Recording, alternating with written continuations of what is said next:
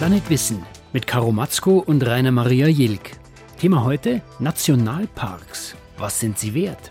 Gäste im Studio Dr. Roland Bayer, Leiter des Nationalparks Berchtesgaden und Dr. Franz Leibel, Leiter des Nationalparks Bayerischer Wald.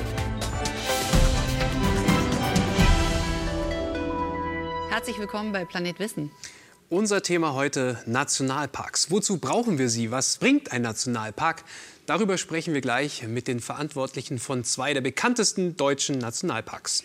16 Nationalparks gibt es in Deutschland. Das sind 0,6 Prozent der Gesamtfläche Deutschlands. Mhm. Und auch diese 0,6 Prozent, die waren viele Jahrhunderte lang bewirtschaftet. Das waren Kulturlandschaften.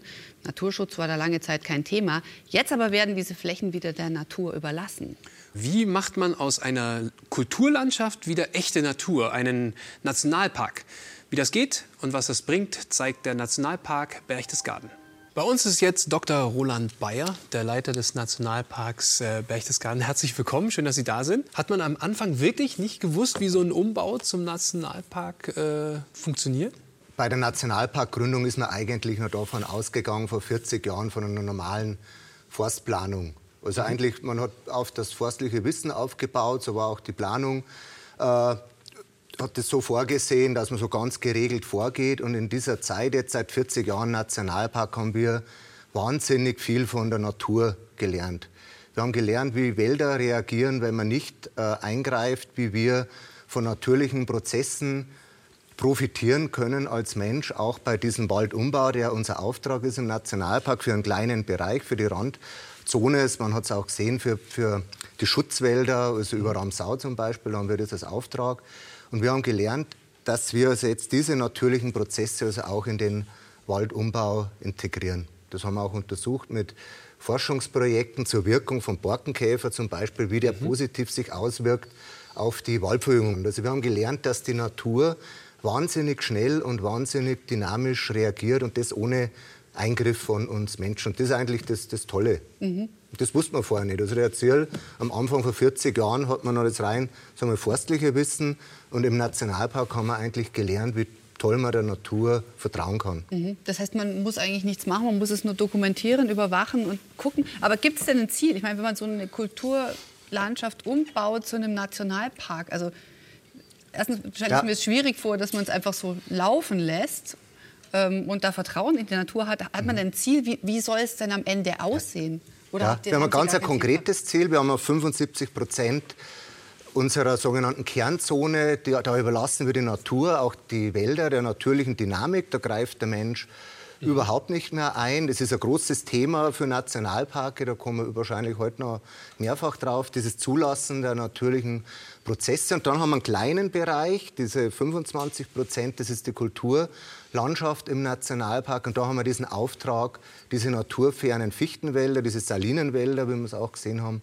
im, im Filmbeitrag mhm. vorher, dass man die wieder umbaut in naturnahe Bereiche. Und da setzen wir also sehr auf natürliche Prozesse. Also auch in dem Bereich, wo wir als Mensch eingreifen, integrieren wir, soweit es geht, die natürlichen Prozesse jetzt. Das heißt, wir setzen auf Windwurfbereiche, Borkenkäferbereiche, wo der Wald natürlich aufgelichtet wird. Mhm. Und dort pflanzen wir eben noch Buche und Tanne dazu. Und dann entstehen da ganz tolle neue Mischwälder. Mhm. Kann man eigentlich jedes schützenswerte Gebiet äh, als Standort für so einen Nationalpark auswählen? Das äh, Nationalparke sollen dort äh, ausgewählt werden, wo wir möglichst kompakte, große Flächen haben, so mit 10.000 Hektar Größe, möglichst zusammenhängende, arrondierte Flächen und mit einer hohen natürlichen, also Naturausstattung. Mhm. Wie bei uns im Berchtesgaden zum Beispiel. Ist Naturausstattung. Das also heißt, eine Wohnzimmerausstattung habe ich so einen Grundbegriff. Ja, ja wie bei Ikea, genau. Ja. So ein breites Sortiment, so ähnlich ist es. Wir brauchen eine breite Palette an Ökosystemen, möglichst naturnah, die der Mensch also möglichst wenig beeinflusst hat. Und im Berchtesgaden ist das Tolle, wir sind ja der einzige Alpennationalpark, mhm. dass wir vom Königssee, der liegt auf 600 Höhenmeter, der Watzmann-Gipfel 2700 und dass wir da durchgehend äh, eine, äh, praktisch durchgehend die Ökosysteme abdecken von 600 bis 2700 Meter. Mhm. Das ist für einen Alpenraum was Besonderes, weil oft liegen Schutzgebiete oft in den höheren Regionen, was unten mit Verkehr erschlossene Straßen oder Siedlungen und bei uns, wir haben durchgehend von unten bis, bis oben. durchgehend bilden wir diese Ökosysteme ab. Und das ist zum Beispiel für Berchtesgaden eine wichtige Voraussetzung, dass wir ein tolles Schutzgebiet sind. Was ich ganz interessant finde, Sie, Sie sprechen relativ positiv über den Borkenkäfer. Normalerweise, wenn man Menschen, die mit dem Wald zu tun haben und Borkenkäfer, das ist das Allerschlimmste, was passieren kann. So. Aber hier jetzt im, im Nationalpark überhaupt nicht, oder? Ja. Wir sagen, der Borkenkäfer ist der größte, sagen wir, das größte steuernde Element der natürlichen Waldentwicklung, das wir haben. Und man muss das ganz klar unterscheiden vom Wirtschaftswald. Mhm. Im Wirtschaftswald ist der Borkenkäfer Schädling, der also Wald zerstört, der die Holzpreise senkt. Im Nationalpark ist das Teil der natürlichen Waldentwicklung, Teil der natürlichen Störungsdynamik, der sehr positiv wirkt, der vielfältig, also für bedrohte Arten positiv wirkt, dass er Lücken schafft im Wald, dass Licht äh, auf den Waldboden kommt und der also zur Rückkehr von bedrohten Arten führt eigentlich. Und deswegen ist der bei uns im Nationalpark Teil des natürlichen Prozesses. Zum Mitarbeiter. Genau. Ich, Mitarbeiter des Monats ja, unter genau. Umständen. Kostenlos. Mitarbeiter des Monats war er übrigens auch im Nationalpark Bayerischer Wald. Auch da hat der Borkenkäfer wirklich, ja, kann man sagen, gewütet im großen Stil. Er hat wirklich tausende Hektar Bergfichtenwald zerstört. Das Ergebnis war erstmal eine apokalyptisch anmutende Landschaft. Der Nationalpark Bayerischer Wald war der erste Nationalpark in Deutschland, 1970 schon gegründet. Und dank der Borkenkäfer-Katastrophe hat sich ein urwaldähnlicher Wald hier offenbar schneller entwickeln können. Bei uns ist jetzt auch Franz äh, Leibel. Herzlich willkommen. Er ist äh, Biologe und Leiter des Nationalparks äh, Bayerischer Wald. Ähm, schön, dass Sie da sind. Freut mich auch. Aber Sie können es jetzt mal zugeben, äh, als Sie erst mal gesehen haben, was der Borkenkäfer da alles vernichtet hat, da waren Sie doch bestimmt auch erst mal geschockt. Ja, die Waldbilder, die da entstanden sind mit dem äh, großen Totholzreichtum, der vorhanden war, das hat natürlich äh, Irritationen hervorgerufen, weil man eben solche Waldbilder bei uns normalerweise nicht gewohnt ist. Aber äh, wir sind ja in einem Nationalpark und da gilt die Philosophie Natur Natur sein lassen. Und da darf eben Wald auch einmal absterben. Und wir wissen, der Borkenkäfer hat das vor allem ab Mitte der 90er Jahre auf großer Fläche bei uns gemacht. Aber es war für den Wald letztendlich nicht die große Katastrophe, sondern äh, der Borkenkäfer hat unsere Bergfichtenwälder äh, im Prinzip naturverjüngt auf großer Fläche. Er hat sie strukturreicher gestaltet und er hat sie letztendlich auch artenreicher gemacht. Und das sind Erkenntnisse, die hat man vorher nicht. Mhm. Heute wissen wir es. Aber war das denn so klar absehbar? Nein, das war vorher ja nicht äh, letztendlich äh, erahnbar, was kommt. Äh, viele Leute haben gemeint, hier wird nie wieder, Wald wachsen wegen des rauen Klimas, wegen des kargen Standortes. Aber äh, diese Bergfichtenwälder, die Jungen, die jetzt heranwachsen, sind extrem vital, extrem strukturreich und haben viele Elemente von Urwäldern. Und das können wir heute nachvollziehen. Das war vorher natürlich so in der Weise nicht bekannt. Mhm. Aber es gab ja wirklich auch Widerstand in der Bevölkerung. Wie sind Sie denn damit umgegangen am Anfang? Der Widerstand war deshalb auch sehr groß, weil was passiert ist, was man nicht gekannt hat. Und es bestand, wie gesagt, die Angst, äh, dass der Wald verloren geht. Äh, oder dass der Borkenkäfer auch woanders rüber Ja, oder dass der Borkenkäfer natürlich aus dem Nationalpark dann rausgeht und die Wirtschaftswälder befällt. Mhm. Äh, was allerdings durch das Management, äh, das Parkmanagement unterbunden wird. Wir haben eine große Randzone äh, am, äh, an der Grenze des Parks hin zu den privaten Wäldern, wo wir natürlich Borkenkäferbekämpfung machen, damit eben dieser Effekt des Ausbrechens dieser Borkenkäferwellen nicht stattfindet. Mhm. Ja, ich könnte mir vorstellen, der, der Widerstand war in, in Berchtesgaden und Umgebung dann ein bisschen geringer, zehn Jahre später, weil die ganze Vorarbeit wurde hier schon geleistet, oder? Es gab auch Widerstand in Berchtesgaden, der war so ein bisschen anders. Wir haben, vor allem ging der von Nutzern aus, Almbauern zum Beispiel, ja, das meine ich ja, genau. Also die wir im, im Nationalpark ja. integriert haben und das klappt aber heute ganz gut. Das Wichtige ist immer, dass man transparent ist, glaubwürdig, dass man mit den Leuten redet. Und so klappt also auch die Zusammenarbeit mit unseren Nutzern ganz gut. Aber die Angst vor dem Borkenkäfer gab es schon auch. Das ging so um diese Schutzwälder. Die spielen bei uns eine wichtige Rolle. Dieser Schutz eben dieser Ortschaften vom, vor Lawinen und, und, und diesem ja. Thema. Also auch die Angst, dass vielleicht der Wald abstirbt, wenn ein Nationalpark kommt. Und das können wir ihm heute auch ganz klar widerlegen. Also im Gegenteil, unsere Waldentwicklung im Nationalpark, die zeigt sogar, dass wir also ideal, also auch die natürliche Waldentwicklung, ideale Schutzwälder mhm. gewährleisten. Und dafür haben wir sogar letztes Jahr einen internationalen Schutzwaldpreis bekommen. Wenn wir jetzt auch mal den Borkenkäfer vergessen, ich meine, so generell, wenn man sagt, das wird jetzt ein Nationalpark, dann gibt es sicher Widerstand, weil eigentlich hat man den Wald ja bis dahin irgendwie bewirtschaftet. Das heißt, da hing Ja. Geld, da hingen Arbeitsplätze dran. Wie konnte man aber trotzdem die Leute davon überzeugen, es ist eigentlich doch ganz gut gewesen? Also jetzt im Nachhinein ist es wahrscheinlich leichter, aber Genau. damals? Ich denke, das Wichtige ist nicht, dass das sofort klappt, das Überzeugen. Ich glaube, man muss der Bevölkerung vor Ort Zeit lassen, dass die mit dem Nationalpark lebt und eigene Erfahrungen mit dem Nationalpark macht. Das baut schon mal dass die eigene Erfahrungsschatz, äh, Ängste ab. Und dann ist ganz wichtig, denke ich, die Umweltbildung in der Region. Und letztendlich zeigt auch, wir haben letztes Jahr Akzeptanzstudie durchgeführt, wie, ist also so, wie wird der Nationalpark in der Region gesehen. Und da haben wir so um die 90 Prozent Zustimmung zum Nationalpark in der Wie ist es bei Ihnen im Bayerischen Wald? Also wir haben auch deutlich zugelegt. Unsere Zustimmungsquote ist im Moment bei 86 Prozent, was die örtliche Bevölkerung Das haben Sie auch eine anbelangt. Studie gemacht. Ja, natürlich, das Das ist zeitgleich gelaufen. Ne? Äh, ist aber für uns wichtig, weil wir müssen natürlich äh, wissen, wo stehen wir, wie sieht uns die örtliche Bevölkerung vor allem und wo müssen wir gegebenenfalls äh, mit der Kommunikation oder was auch immer nachsteuern. Das heißt, die Bevölkerung steht wirklich dahinter. Hat sie denn auch jetzt mal was davon, außer dass man super spazieren gehen kann, vermutlich? Es gibt verschiedene Aspekte, wo die Bevölkerung profitiert durch einen Nationalpark. Zum einen natürlich durch die großen Nationalparkeinrichtungen, die der Bevölkerung natürlich offen stehen, wie unsere Besuchereinrichtungen, die Besucherzentren. Ähm, Zum anderen aber erzeugt ja der Nationalpark auch äh, positive regionalökonomische Effekte. Das heißt, Tourismus, wir, wir ne? generieren Tourismus. Also der Tourismus äh, wächst, vor allem wenn es um Naturerleben geht. Das ist im Moment ein Segment, das im Kommen ist, ganz deutlich. Äh, über den Tourismus wiederum ähm, kommen Gäste, die Geld äh, in der Region lassen und davon profitiert natürlich die Region heute. Und das sind bei uns zweistellige Millionenbeträge. Also wir können schon mal festhalten, Herr Leibel, es gibt sowas wie Wildnis, wie Urwald. Aber ich als Laie, ich schaue mir das an und denke, ja, sieht ganz schön wild aus. Aber ab wann ist Wildnis wirklich wild? Ab dem Zeitpunkt, äh, wo der Mensch die Nutzung aufhört und das Ganze sich selbst überlässt und die Natur der Gestalter ist, dann beginnt im Prinzip der Punkt, wo Wildnis entsteht.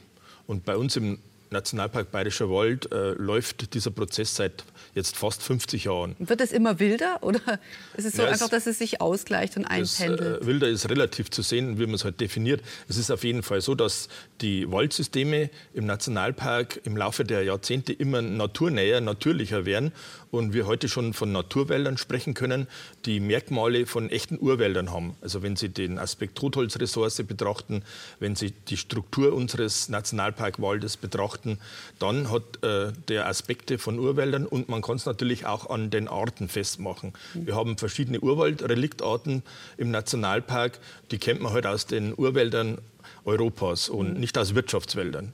Und das ist ein Entwicklungsprozess, der halt Jahrzehnte dauert. Aber diese Relikte, ähm, waren, waren die irgendwo mal festgehalten, was ein Relikt ist und erholen sich jetzt noch mit irgendwelchen Mumien, die quasi wieder reanimiert werden? Nee, wir haben äh, natürlich diese äh, Urwaldreliktarten äh, in Kleinstpopulationen in Altwäldern äh, gehabt und aus diesen Altwäldern entwickeln sich dann äh, diese Arten in den Nationalparkwälder hinein, wo, wo eben diese Philosophie Natur Natur sein lassen gilt und bauen dann größere überlebensfähige Populationen auf. Und das können wir im Moment ganz toll nachvollziehen. Wenn wir schon bei der Artenvielfalt sind, die jetzt plötzlich wieder da sind, äh, Sie haben uns was mitgebracht. Ja, ich habe Ihnen Urwaldarten oder Urwaldreliktarten mitgebracht.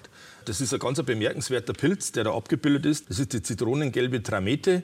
Der ist zwar nicht besonders spektakulär, aber ein extrem seltener Organismus. Den hat es bis vor kurzem äh, nur in einem Altwaldbestand bei uns im Nationalpark gegeben, in der sogenannten Mittelsteighütte. Und der zweite Funkpunkt war in Tschechien im Urwaldgebiet Kubani. Und der hat es geschafft, diese kleinen isolierten Bereiche zu verlassen. Und den gibt es heute vor allem dort, wo der Borkenkäfer in den Hochlagen sein Werk verrichtet hat, wo wir also große Totholzvorräte haben. Er ist auf Fich- auf Fichte spezialisiert.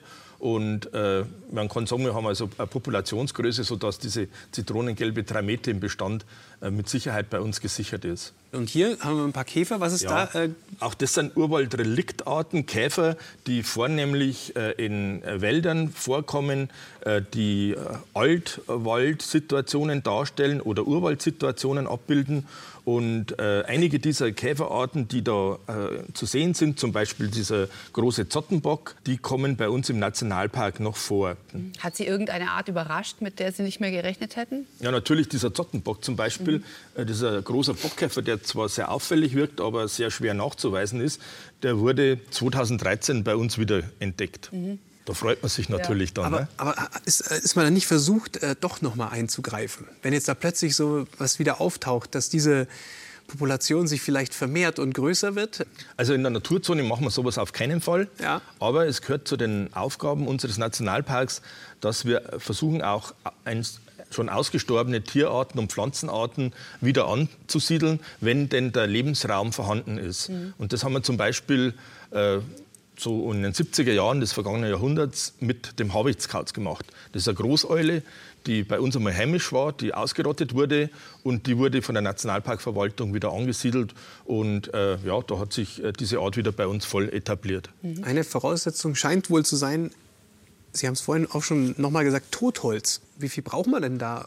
Also Totholz heißt für einen Wald letztendlich Leben, Artenvielfalt. Also Totholz gehört zum Wald letztendlich. Und äh, im Falle dieser zitronengelben Tramete, das ist wirklich eine ganz eine spezielle Art, da wissen wir, die kommt äh, dann oder besiedelt dann die Waldflächen, wenn Totholzvorräte vorhanden sind, die mehr als 140 Festmeter pro Hektar ausmachen. Was Und äh, das müssen Sie sich so vorstellen, das ist praktisch der halbe äh, Baumbestand, der da als Totholz vorhaben, äh, vorhanden sein muss, den können sie äh, in Wirtschaftswäldern nie und nimmer finden. Da, mhm. deshalb, ne? Also umgestürzte Bäume, die liegen bleiben und verrotten dürfen, sind ein ganz, ganz entscheidend wichtiger Lebensraum und wichtig für die Artenvielfalt. Mhm. Also das ist halt auch was Besonderes an Nationalparken, einfach, dass man eine Möglichkeit hat für diese ökologische Langzeitbeobachtung. Ich wollte gerade sagen, die Forscher wären ja sonst traurig ohne den Nationalpark. Genau, weil wir einfach sagen, wir, uns gibt es 40 Jahre, Nationalpark Bayerischwald nächstes Jahr 50 Jahre. Und wir haben einfach über diese lange Kontinuität, Personalkontinuität äh, auch die Möglichkeit, dass wir ökologische Langzeitbeobachtung betreiben. Und das braucht man, um Veränderungen in der Natur sichtbar zu machen, braucht man langen Arten und das können unsere Nationalparke ideal gewährleisten. Und wir sind da eben als Berchtesgaden wichtig im Klimawandel, äh, in der Klimawandelforschung oder Monitoring, weil wir ein dichtes Netz, also 14 Klimastationen betreiben. Das ist das dichteste Netz alpenweit an Klimastationen. Das ist ganz wichtig, auch für Klimamodelle jetzt zum Beispiel, mhm. wie wirkt der Klimawandel in Zukunft. Im Nationalpark Bayerischer Wald haben Sie auch die Veränderungen durch, ja. durch das Klima äh, beobachtet? Was also vor allem im hydrologischen Bereich haben wir Messreihen, die 40 Jahre alt sind, also sehr lange Messreihen. Und bei uns ist es so, dass die Schneeschmelze sich um drei Wochen vorverlagert hat im Mittel. Äh, dass vor allem äh, der April sehr warm geworden ist. Ja, ja. Äh, dass vor allem der Monat April sehr warm geworden ist, verglichen mit 1970 um 4 Grad. Und von daher haben wir andere Grundwasserneubildungsraten verglichen mit der Ausgangssituation. Also es tut sich was im Wald. Was hat das denn für Konsequenzen? Wenn jetzt ja, es äh, wirkt sich zum Beispiel dahingehend aus, dass äh, wir äh, Arten in höheren Lagen jetzt finden, die vorher dort oben nicht zu Hause waren. Also nur als Beispiel, die Mönchsgrasmücke ist nach oben gewandert, also um eine markante Art zu nennen. Äh, oder aber, dass Arten zugewandert sind, die man als wärmeliebend bezeichnen kann. Da ist ein Pilz bei uns neu aufgetaucht, der wollige Scheidling. Äh, der ist wärmeliebend und den hat es vorher nicht im Nationalpark gegeben. Mhm. Und das sind so die ersten Zeichen, wo man sagen kann, die Natur reagiert. Mhm. Man kann ja auch sehen, dass, dass Nationalparks unfassbar wichtig für die Forschung sind. Das wird oft, glaube ich, vergessen, wenn man so auf Nationalparks guckt.